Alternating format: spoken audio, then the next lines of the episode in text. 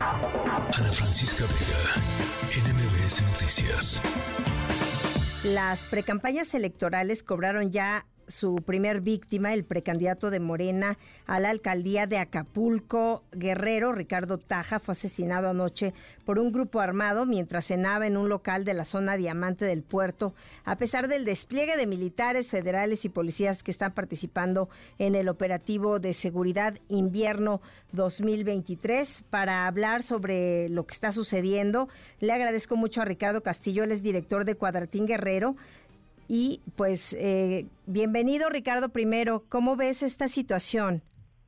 Sí, Tlali, ¿qué tal? Qué gusto saludarte. Bueno, pues una noticia que ayer por la noche conmocionó a gran parte de la ciudad, sobre todo porque se trataba de un joven, joven político, pero destacado, había sido dos veces ya candidato a presidente municipal de Acapulco, en las dos ocasiones lo fue por el PRI y bueno, pues había ocupado cargos relevantes desde regidor, diputado local, diputado federal y eh, como te decía, aspirante a la alcaldía.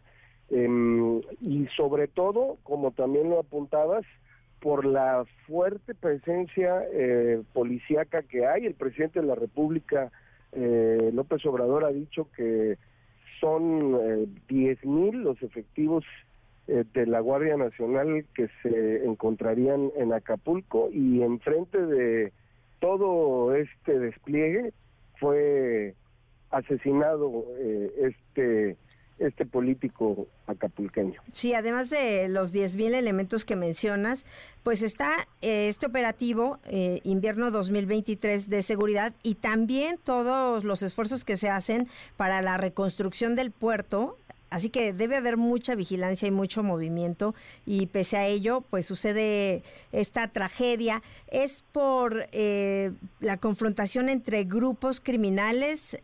Ricardo, ¿qué piensas? Bueno, no, no ha habido hasta este momento alguna eh, versión oficial eh, que apunte algunas líneas de investigación, pero más bien eh, quienes participan en la actividad política en Guerrero han pedido, han expresado que se investigue principalmente, pues, su la línea de su actividad política. Él además era empresario, empresario de, de este puerto.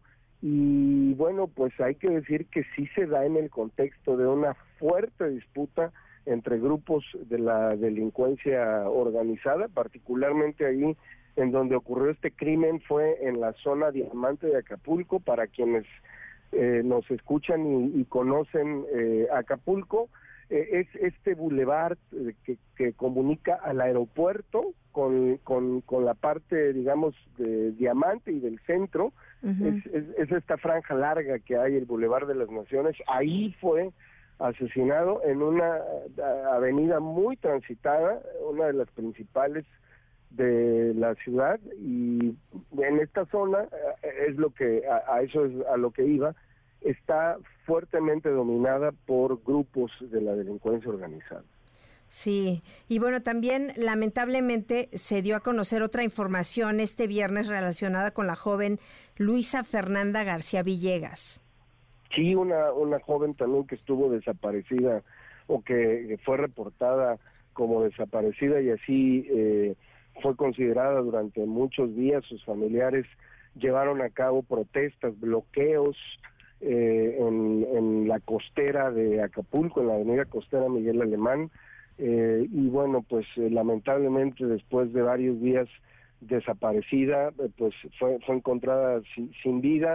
La familia ha, observado, ha dicho, ha subrayado en ese caso que, bueno, pues tampoco encuentran o tampoco saben nada desde la desaparición de la joven de, de su pareja, de un hombre con el que vivía y tenía una relación y bueno, tampoco se sabe nada de él, eh, precisamente desde que desapareció ella. Sí, y al parecer fue localizada sin vida en Puebla, ¿no? Así es, en Izúcar de Matamoros, eh, en, la carretera a Izúcar de Matamoros, según han reportado las autoridades eh, entre esta parte entre Puebla y, y, Morelos. Y bueno, estas son, estos son, Ricardo, dos muestras de cómo está la violencia, eh, pues en el puerto de Acapulco. Las autoridades eh, locales, ¿qué dicen? Pues ha habido una insistencia, eh, en que los las policías tienen una fuerte presencia.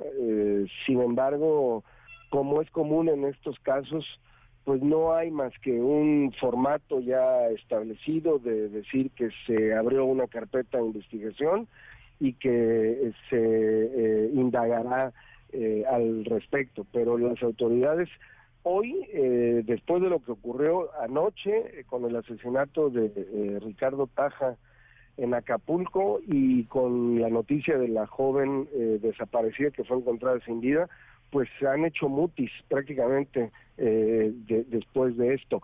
Por cierto, hay que agregar, habría que apuntar que eh, Ricardo Taz,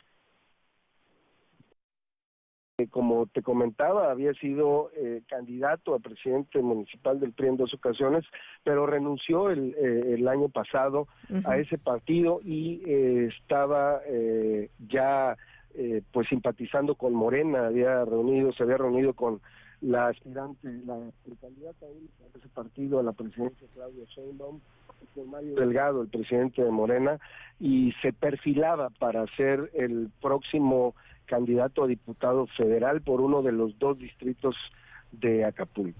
O sea que recientemente estrenado en Morena. Así es, y estaba apuntado, estaba apuntado en el proceso interno que, que bueno, pues se acaba de abrir eh, en, ese partido. Y bueno pues hay mucha mucha conmoción en la clase política principalmente entre los morenistas y también entre quienes son sus compañeros de partido eh, del PRI eh, anteriormente por, por, este asesinato. Sí, bueno, pues te aprecio muchísimo, Ricardo Castillo, que nos hayas platicado de cómo está la situación de violencia en Acapulco. Te mandamos un abrazo.